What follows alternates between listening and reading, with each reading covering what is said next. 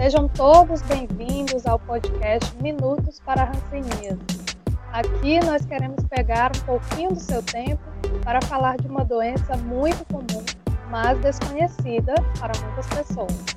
No episódio de hoje, vamos falar sobre onde você pode buscar o diagnóstico e o tratamento para a. A ideia é conversar um pouco sobre o que uma pessoa deve fazer quando há suspeita da doença e onde procurar ajuda. Eu sou a Thaís Brito, jornalista da NHR Brasil, e recebo de volta a Sasha Nogueira, professora do Departamento de Enfermagem da Universidade Federal do Ceará. Obrigada pela presença no programa de hoje, Sasha. Obrigada, Thaís, pelo, pelo convite, né, para a gente estar aqui mais um dia, e o tema de hoje é super importante. Muito bem, pois então vamos começar. Vamos iniciar escutando a população. Mais uma vez, contaremos com a ajuda da Clara Gantois, nossa repórter de campo em Fortaleza. Vamos ouvir o que ela traz hoje para a nossa conversa. Olá, Thaís. Olá a todos. Como hoje vamos falar de onde buscar ajuda, eu conversei com as pessoas falando sobre os principais sinais e sintomas da hanseníase e perguntei onde elas buscariam ajuda se percebessem esses sinais e sintomas. As respostas são de pessoas que frequentavam o mercado São Sebastião, que fica no centro de Fortaleza. Rapaz, para mim seria o posto de saúde mesmo.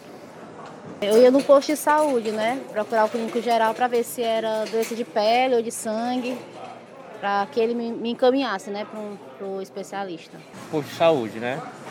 Dermatologista, eu acho, não? Não sei. Dona Libânia, Dona Libânia. É lá onde faz o tratamento, só tem lá. O original é lá, na Libânia. Fiz o tratamento lá de um ano lá. Fiz lá um ano sobre isso aqui, sobre essa doença. Trocaria o posto e depois trocaria, se não desse jeito, ia para a UPA. Porque a UPA é uma coisa assim, quase de emergência, né? Trocaria um posto para poder me orientar melhor.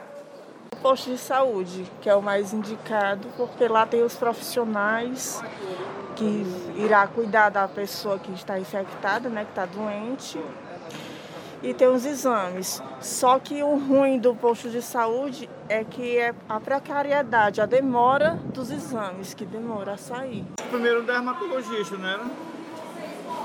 Um dermatologista, um médico de pele, né? Para saber como é que o tempo, é a sensibilidade da pele. Depende do seu bolso, né? Se você tiver condições de ir no profissional mais adequado logo de imediato é melhor, né? Por quê? Porque o povo vai ter a demora, tá entendendo? Você não vai ser atendido rápido. E esse, é, a hanseníase é um tipo de doença que você tem que iniciar tratamento rápido. Quando você apresenta um desses sintomas, você tem que procurar logo uma unidade que inicie o tratamento rápido, tá entendendo? É isso.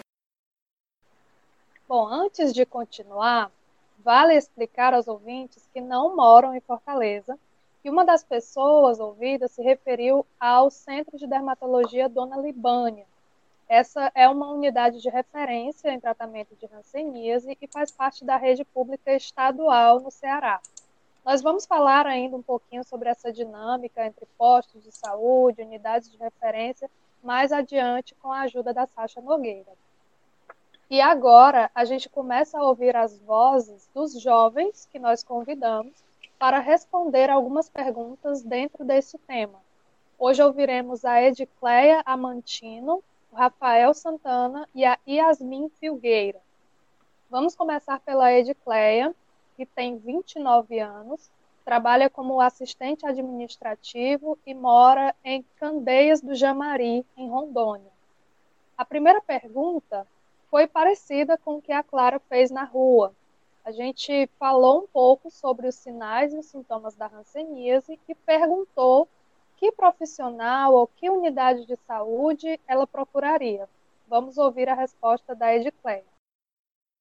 O dermatologista, porque até então é, né, eu iria ficar na dúvida, né? Às vezes a gente pode estar com a doença, mas a gente não quer, tipo, admitir, não é isso. Eu vou nele, aí se eu for nele, ele vai me diagnosticar, se ele achar que é, ele vai me encaminhar para o próximo. O segundo participante é o Rafael Santana, de 21 anos. Ele estuda design e mora em Fortaleza. Vamos ouvir a resposta dele para a mesma pergunta.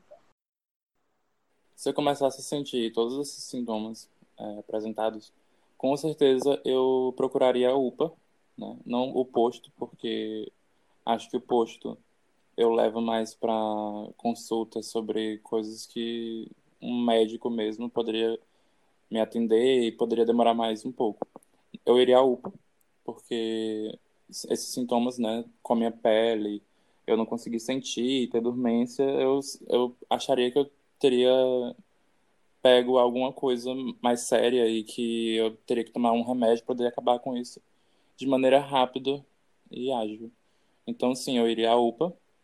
Acho que eu tomaria um banho, tentaria passar alguma pomada em casa e se não melhorasse, só no outro dia eu iria. E quem respondeu também a nossa pergunta foi a Yasmin Filgueira, de 20 anos. Ela mora em Olinda, Pernambuco, e é estudante de Direito. Eu acho que eu iria num dermatologista primeiro, por ser é, sintomas que aparecem na pele, né? Então, acho que eu procuraria um dermatologista primeiro. Eu iria no médico particular, através do plano. Bom, agora eu vou passar a palavra para a Sasha, para comentarmos um pouco as falas que ouvimos desde o início. E eu passo com uma pergunta: que tipo de unidade de saúde é mais indicado para que a pessoa procure quando está com suspeita de hanseníase, quando percebe os sinais e sintomas?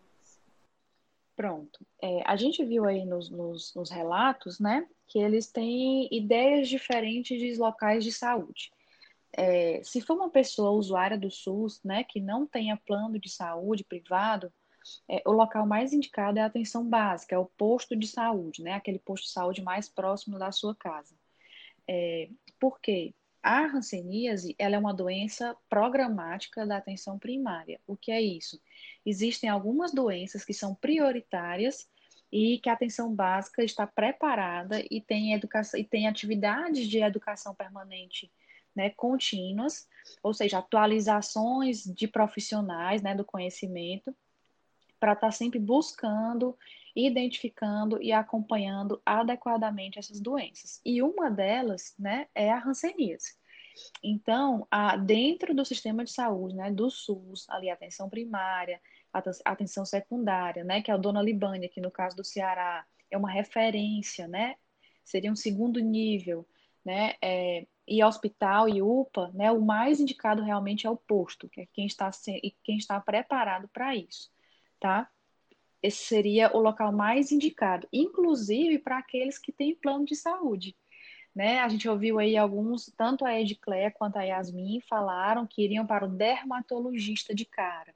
Né? É, muitas vezes, dependendo da formação e do perfil de pacientes que aquele profissional tenha costume de atender, é, o próprio dentro da própria dermatologia, a gente tem várias outras vertentes. Então, tem gente que trabalha mais com estética, né? Então, às vezes você procura um dermatologista e não é a expertise dele, não é a experiência dele trabalhar com rancenias. E mesmo assim, mesmo sendo um, um especialista, né, em pele, pode ser que aconteça dele deixar passar, né, o diagnóstico porque não é, é, é, algo recorrente dentro da prática dele, às vezes, no consultório particular. Então, o ideal mesmo seria procurar a atenção básica, tá? A UPA, é, a gente realmente não aconselha, é, alguns casos não é, é, são bem é, tranquilos, né? Digamos assim, são, são lesões de pele únicas que estão com alteração de sensibilidade simples, né, que não incomoda. Então, é, se o paciente for aguardar isso virar algo agudo, algo que incomode para ir à UPA, pode levar muitos anos e ele ter um diagnóstico tardio, né, que demorado, que leve a incapacidades, a sequelas, né? E não é isso que a gente quer. A gente quer um diagnóstico precoce, então o quanto antes né, a pessoa perceber os primeiros sinais e sintomas que já foram discutidos em episódios anteriores na pele, é procurar a atenção básica, tá? O posto de saúde. Talvez valha também comentar, porque surgiu em algumas falas, essa questão da demora, né? De pessoas que têm essa impressão de que se for procurar o posto de saúde, a rede pública não vai, não vai conseguir uma resolução tão rápida. De onde é que vem esse tipo de comentário de percepção? É, isso aí a gente tem que ver, inclusive, o estado, né, o tipo de organização da atenção básica que esse paciente tem acesso, porque, por exemplo, aqui em Fortaleza, a gente tem uma organização diferente. Então, a gente tem um, uma organização da atenção primária que tem espaço para demanda espontânea. O que é isso? É, você chega em determinado horário com a sua queixa, e dependendo da, da disponibilidade de vagas e dependendo da, da é, gravidade dos seus sintomas, você é prontamente atendido, tá? Então, geralmente, quem faz a parte de triagem, né, dessa primeira avaliação na, na demanda espontânea é o enfermeiro, e aí ele vendo realmente a necessidade de consulta médica, que ele não consiga resolver sozinho, ele já encaminha para a consulta médica. Mas vamos pensar em rancenias, né?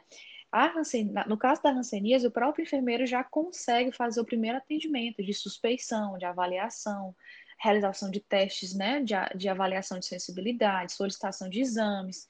Então a gente já conseguia ser mais rápido, né? Então talvez essa sensibilidade, essa sensação da pessoa achar que a atenção básica demora, né, já seria um pouco resolvida.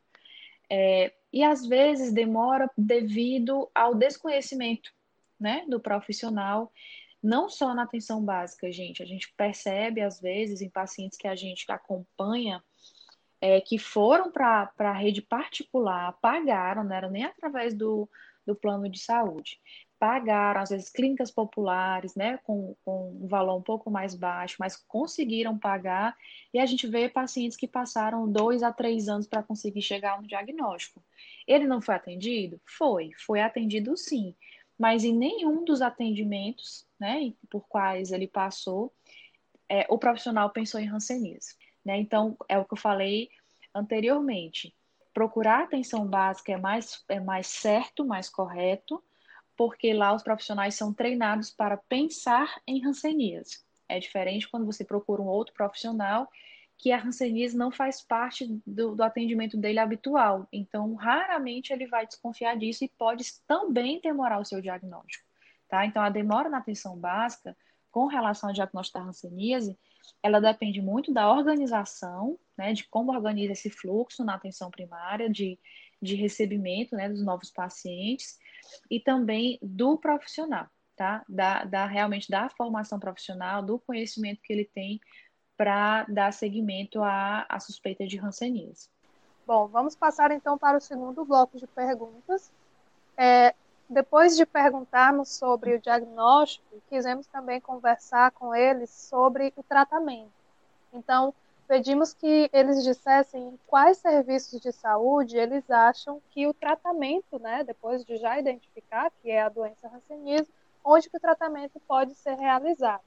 Então, a gente vai escutar na sequência as três respostas, da Edcleia, do Rafael e da Yasmin até onde eu, eu sei, né, a gente pode estar tá indo, se aparecer os sintomas, vai no posto de saúde, na UPA mais próxima, né, que como tem tratamento, então está disponível, né, no, nas redes públicas para o pessoal ir e se tratar. Então, a grande procura é no público, porque a grande maioria vai no, no público mesmo. Eu creio que o particular é quando a pessoa tem, tipo, tá mais avançado, aí quer conseguir, tipo, muito rápido, né? Mas mesmo assim, é, indo no público não, não tem aquela burocracia, né? Você consegue um tratamento, um atendimento muito rápido. Bem, eu acho que seja o posto de saúde.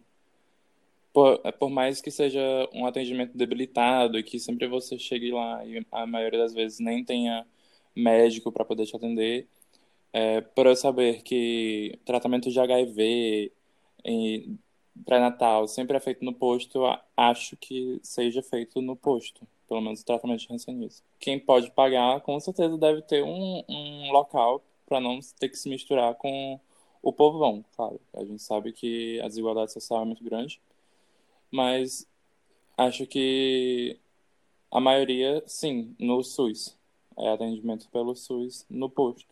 Creio eu que seja disponível em todo o setor, tanto no setor privado como no público, é, porque não é uma, assim, né, na minha opinião, não é uma doença que eu veja falar com tanta frequência, mas é, existe, né? Então, eu acho que tanto na privada como na pública seria feito em hospitais grandes. Eu creio eu que não seria num posto de saúde.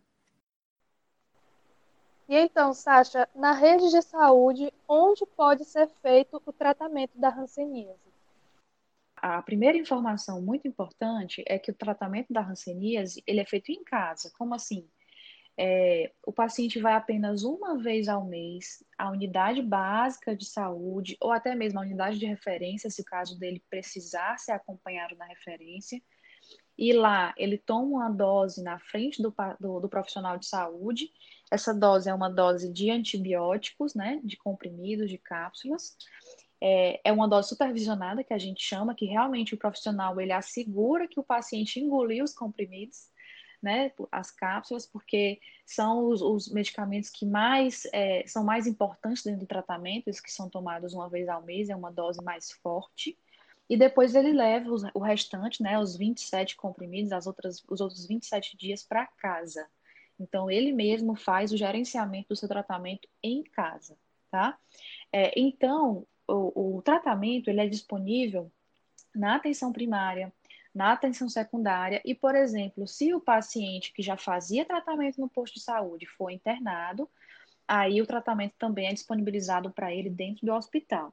Mas o hospital em si, ele não faz, não faz acompanhamento, a não ser que o hospital tenha ambulatório né, que ambulatório já não é, é um terceiro nível, digamos assim, né, de internamento, é ainda um nível de consulta, como se fosse um, uma, uma referência, então lá também tem a cartela, tá, o medicamento.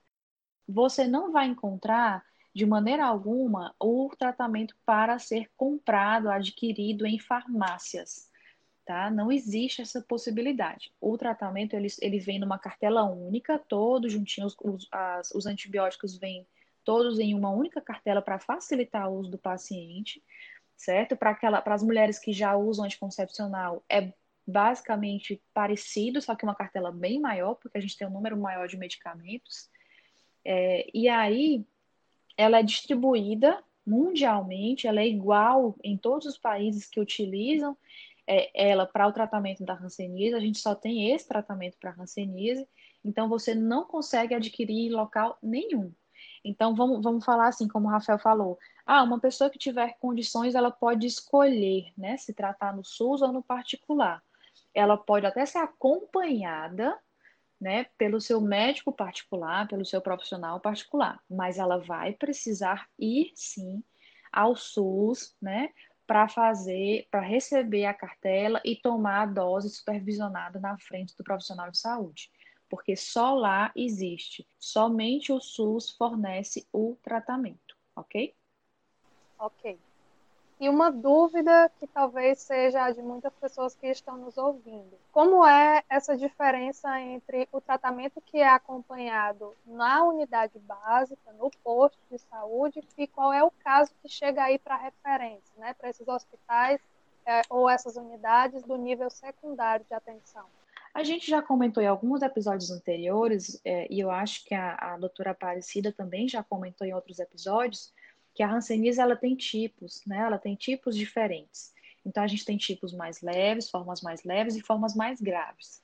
As formas mais graves, dependendo do que ela cause, né, para o paciente, se é um paciente que está com reação, que dá muita dor no corpo, febre, é um paciente que está sentindo dor nos nervos, por exemplo.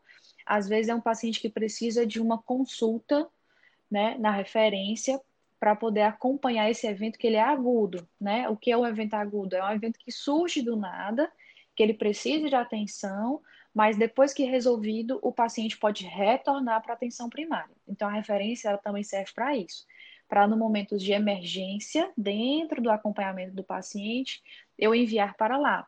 É, se um paciente fizer uma alergia, por exemplo, a um dos medicamentos que tem na cartela, né, que são iguais para o mundo todo, como é que ele vai tomar? Aí sim, ele é encaminhado para o centro de referência E lá no centro de referência, ele recebe medicamentos substitutivos, né? Medicamentos que vão substituir aquele da cartela. Esses só tem no centro de referência. Não vai ter na atenção básica. O paciente vai ter que realmente é, receber lá, tá? E também existe alguns perfis de pacientes, né, que a gente às vezes pede que sejam acompanhados na referência por conta de ter um acompanhamento mais próximo de uma equipe mais multiprofissional.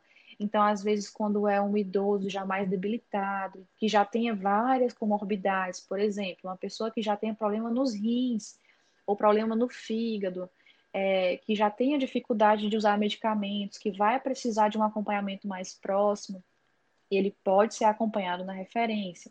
Né? Às vezes, crianças, que são casos mais diferentes, que precisam também de acompanhamento mais próximo, pode também ser encaminhado para referência. Mas aí eu vou fazer uma grande ressalva. Ai, foi uma criança que foi encaminhada, ela foi, já foi avaliada, o médico já fez o diagnóstico, já estabeleceu o tratamento, mas a família pede, é, tem segurança de que consegue fazer todo o acompanhamento em casa, né? Em nenhum momento esse paciente vai ficar internado. A, a referência secundária funciona mais ou menos como posto né, como consultas. Ninguém lá fica internado. Então, o paciente também vai para a consulta e volta. Mas a partir do momento, por exemplo, que eu envio esse paciente para lá, ele faz as primeiras consultas, é, mas às vezes essa referência fica em outra cidade, né, fica muito distante do seu local de, de residência. Então, se o paciente tiver um, uma boa adesão ao tratamento, estiver reagindo bem, estiver resolvendo o seu problema que foi agudo, né, ele pode retornar para a atenção básica. E é muito importante que haja sempre essa comunicação entre o posto e a referência, porque senão a gente fica sem saber como lidar com o paciente, tá? Porque às vezes o paciente tem outros, é, outros atendimentos no posto e o posto fica sem saber o que está acontecendo com relação à ranceníase. É importante sim que haja essa comunicação sempre entre a atenção básica, né, o posto de saúde e a referência. Em mais uma rodada de perguntas, pedimos para que os jovens imaginassem como eles se sentiriam se tivessem o diagnóstico da hanseníase confirmado. Isso para tentarmos captar um pouco da opinião deles sobre os efeitos da doença na vida de uma pessoa. Vamos escutar mais uma vez as respostas da Edicléia, do Rafael e da Yasmin. No início, eu creio que seria assim um impacto, né? Porque por mais que sabemos que tem cura, tem tratamento, a gente nunca quer, né? Tipo, apareceu uma manchinha no meu rosto, né? Aí as pessoas pensavam que era, tipo, nossa, que mancha é essa? Você já viu? Você sente? Começou a fazer várias perguntas. Aí, tipo, eu nunca tinha prestado atenção, então eu fiquei muito pensativa, né? Eu já comecei a pensar mil e uma coisas. Como ia ser o tratamento, é, a quantidade de tempo. Enfim, passei pelo profissional e, né, graças a Deus não era nada, era só uma manchinha mesmo do sol e tudo mais, sumiu. Mas de primeira mão é o impacto. Depois você vai se adaptando e colocando na cabeça, não, isso tem tratamento, eu vou seguir direitinho e tudo vai dar certo. É isso. Bem, eu nunca tive uma doença assim grande como a hanseníase. E sim, eu já fiz alguns testes digamos, de ST. E o nervosismo foi muito grande, né? Por ter feito algo de errado e poder ter pego uma infecção, é, uma doença, essas coisas. Então, acho que com a Hanseníase, se eu houver, é, recebesse o diagnóstico do dia que eu estaria, acho que seria um choque para mim. Mas acho que a última coisa que eu faria era procrastinar no tratamento o mais rápido que eu pudesse é, fazer o tratamento, me livrar dessa doença, ou então, se não, não tiver, houver cura da doença, eu estar em dia com a minha saúde, acho que seria o que eu, eu faria. Eu acho que eu me sentiria, é, no começo, bem assustada, porque, como eu falei, é uma doença que eu sei que existe, mas eu não vejo falar com tanta frequência. Então, me sentiria um pouco assustada no começo e provavelmente iria procurar saber, né, todos os sintomas de tratamento e é, como eu poderia conviver com a doença. Porque pelo que eu vejo, não é uma, uma doença que tem uma cura, né? Seria uma doença que tem realmente só um tratamento que pode minimizar ela. Mas eu acho que eu ficaria bem assustada no começo. Demoraria para aceitar. Porque, como é uma questão, uma doença que aparece na pele e é visível, é, no meu caso, que sou uma pessoa vaidosa, eu acho que mexeria muito com essa questão da vaidade, da, da autoestima, do cuidado. É, então eu ficaria um pouco assustada e demoraria para aceitar. Vamos comentar então sobre esse fator. É, quais são alguns dos sentimentos que acompanham as pessoas após o diagnóstico e que informações, que tipo de abordagens são importantes para reduzir os medos que podem surgir nessa fase? Vamos lá. É, de acordo com, com os, os, depoimentos, né, a gente percebe que eles falam sempre assim, ah, se você descobrir como é que seria a sua primeira reação, e sempre tem a história do impacto, de ser um choque, né, de ser um nervosismo.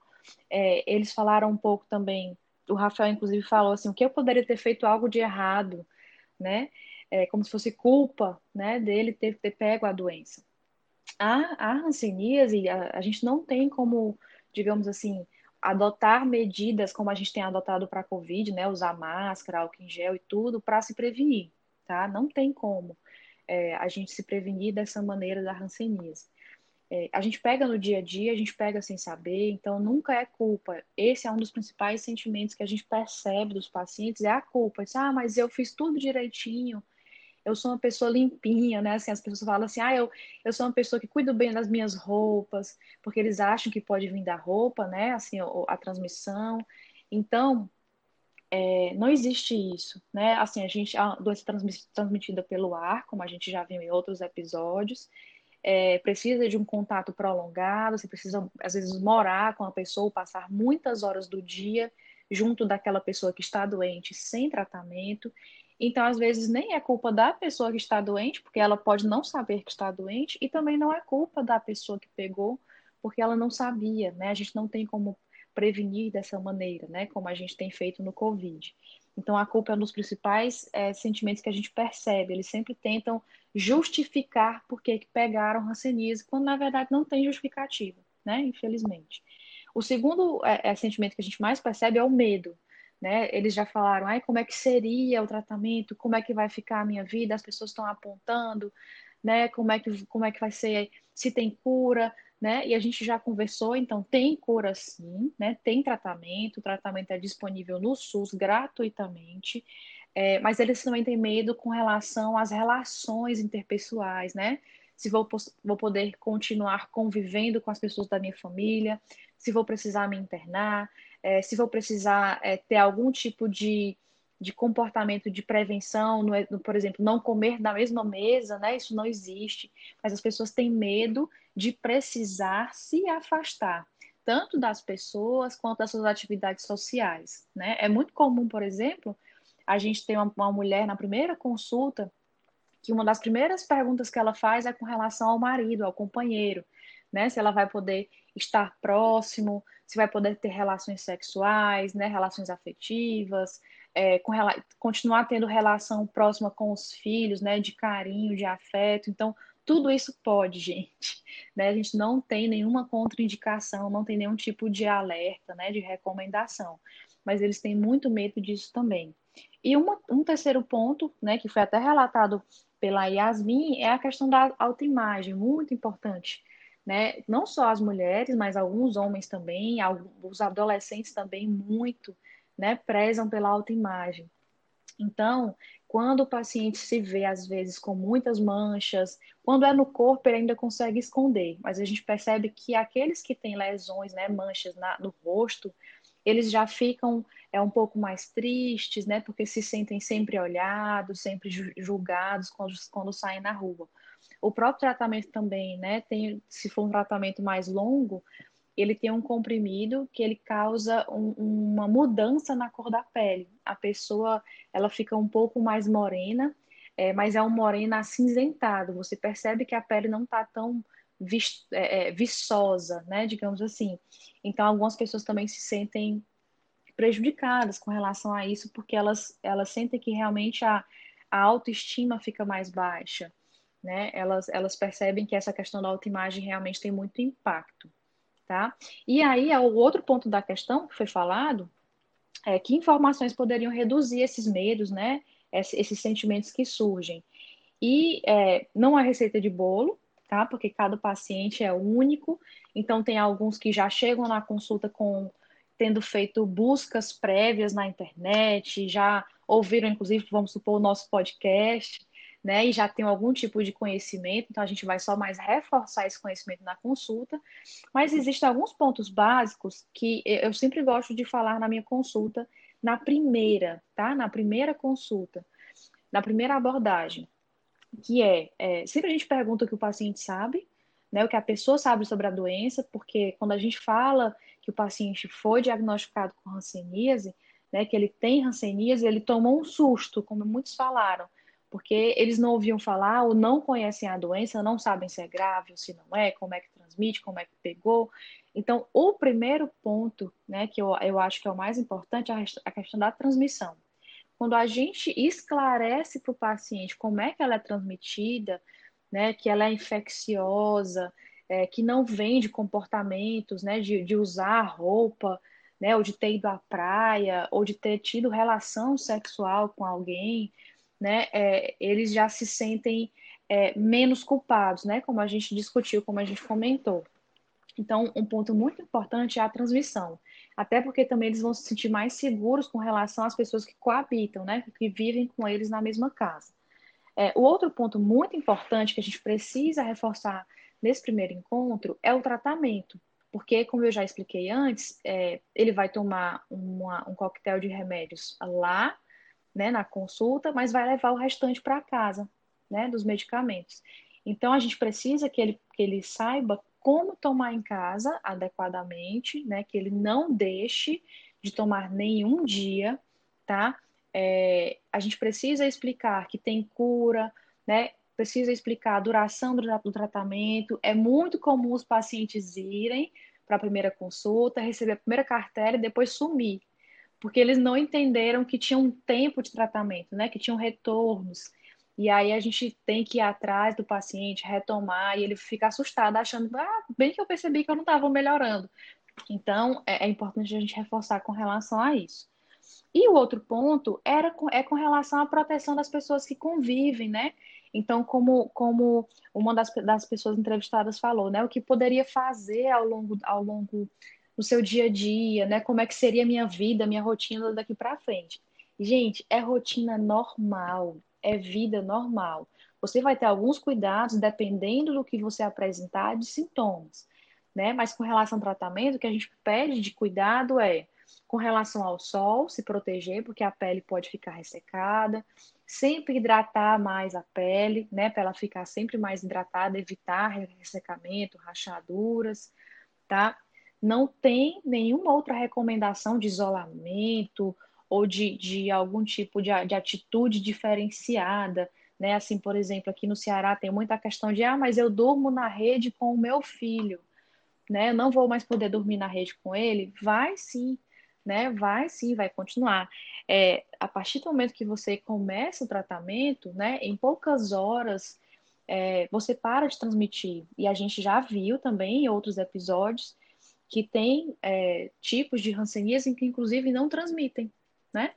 Então, acho que é, eu acho também que você esclarecer essas dúvidas com relação à sua rotina, né, a rotina do paciente, como é que vai ser a vida dele daqui para frente, é muito importante.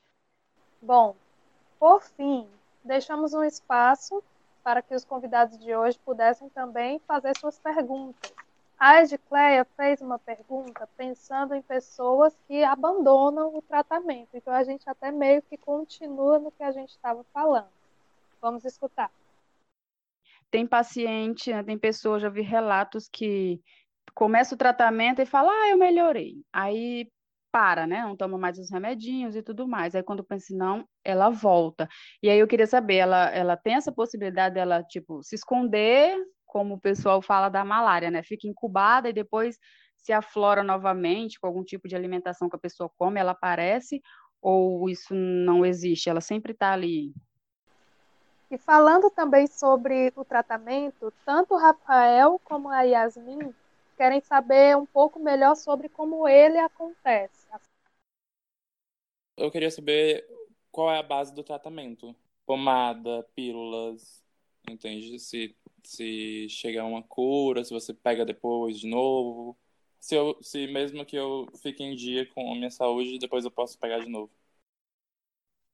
Tenho a dúvida de como funciona é, o tratamento. Gostaria de saber. Eu passo a palavra mais uma vez para a Sasha, para que ela possa responder a essas dúvidas. Ok, então vamos lá. Vamos primeiro para a da Edcléia, que tem mais a ver com o que a gente já estava comentando é, na fala anterior. Com relação ao abandono do tratamento. É, é claro que pode acontecer, e aí é importante que, a, que o profissional de saúde que esteja acompanhando esteja atento né? Para algum, tem algumas, alguns comportamentos do paciente que a gente já fica atento quando sabe que ele não vai, talvez, ser muito correto com relação ao seu tratamento, né? O tratamento, gente, é, já pegando um pouco das próximas dúvidas também do Rafael e da Yasmin, vamos logo esclarecer, tá? Existem dois tipos de tratamento atualmente, para quem está ouvindo esse podcast ainda em dezembro, tá? A gente tem um tratamento que é o pulso bacilar, que a gente chama, e o multibacilar um para a forma mais leve, o pulse, e outro para a forma mais avançada, que seria o multibacilar. Eles têm é, quantidade de medicamentos diferentes e têm duração diferentes, certo? Então, o da Hanseníase mais simples, digamos assim, das formas mais simples, ele vai durar seis meses, tá? E ele é composto por dois antibióticos. Então, a dúvida do Rafael, né? São dois comprimidos, Rafael. É uma cápsula e um comprimido, tá? estão lá na cartela. Mas o, você não recebe seis cartelas. A cada mês, tá? A cada 28 dias, para ser mais exata, você recebe uma cartela nova. Então, ao longo do seu tratamento, você vai ter seis encontros, pelo menos, com o seu profissional de saúde que acompanha o seu tratamento, tá? É, e o outro tratamento, que é o multibacilar, ele tem três antibióticos, tá? Também todos comprimidos, você consegue tomar em casa, não tem nada injetável, certo? E ele vai durar 12 meses, tá? Um ano, certo? No mesmo esquema do anterior. Uma vez ao mês, né? A cada 28 dias, você vai à unidade básica. Então, é comum sim, né? Como a Edclaire relatou, é um tratamento longo, o paciente às vezes achar que tá bom, né, que já, já resolveu o seu problema. Mas, gente, é preciso seguir todo esse período, né? É, a hanseníase, ela não vai sumir tão fácil, né, por ser uma doença de pele. É, se alguém já fez tratamento para outras doenças de pele, já pode ter percebido que demora a ter resultado, precisa um pouquinho mais de persistência, tá? Então, às vezes, no primeiro mês, o paciente refere melhor, às vezes, da dormência ou da dor que ele tinha antes. Às vezes era uma mancha muito vermelha, ele já disse que está vendo ela ficar rosada, né? Mas não some, tá? Isso, isso é, é, é, é, acontece bastante, tá? Não, não resolve no primeiro mês. Mas, às vezes, o paciente já está lá pelo oitavo mês, décimo mês, e percebe que não tem mais nada né? Já não sente, já não apresenta mais nenhum tipo de lesão de pele, já não tem mais dor, não tem nenhuma incapacidade. E aí pode acontecer, sim, né? Como a Edclaire falou, dele simplesmente não aparecer. É, a doença pode voltar? Sim, ela pode voltar, tá? Inclusive, é, a, quem fizer o tratamento todinho correto e, alcançar a cura, como é uma doença infecciosa, a pessoa pode pegar novamente, certo? Então, às vezes, tem pacientes que se culpam achando que fizeram um tratamento errado, né, não seguiram as instruções corretamente, ou culpam a, a, o profissional de saúde ou o próprio medicamento que não tinha efeito, né, que não era bom. É, mas não, é uma doença infecciosa. Ela não gera defesa, tá? No nosso organismo.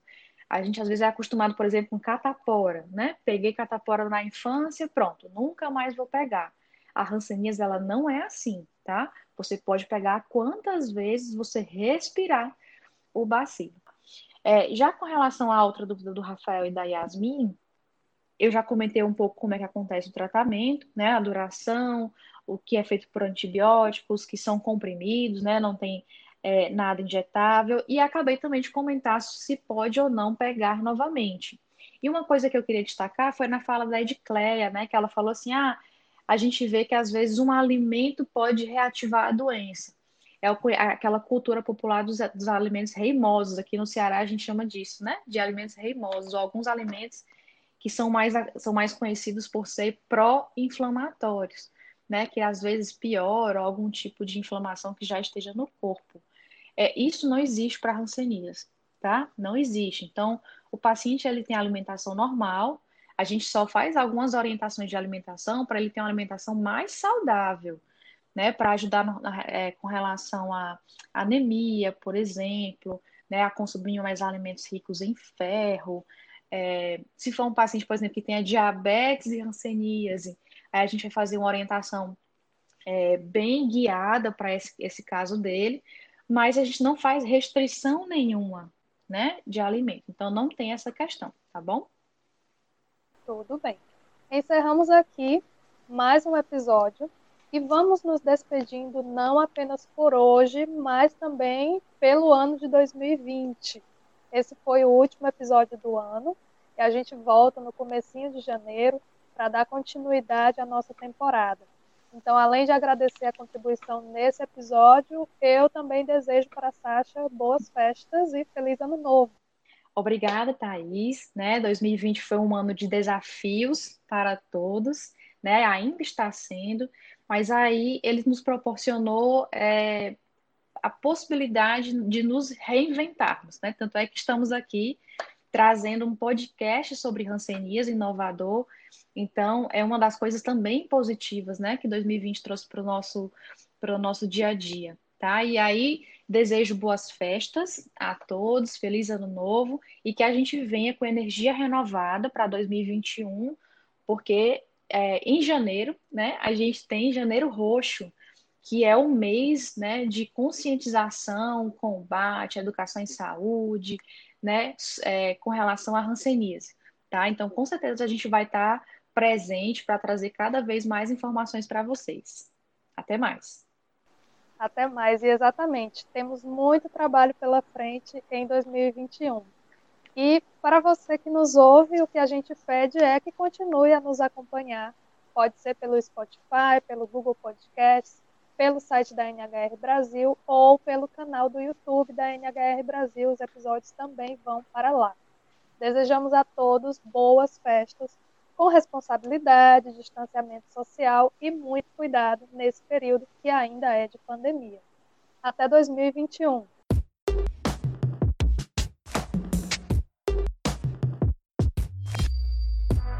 Podcast Minutos para Ranceníase é uma realização da NHR Brasil. Apresentação e edição, Thaís Brito. Produção e apuração de campo, Clara Gantois. Participação nesse episódio de Sasha Nogueira.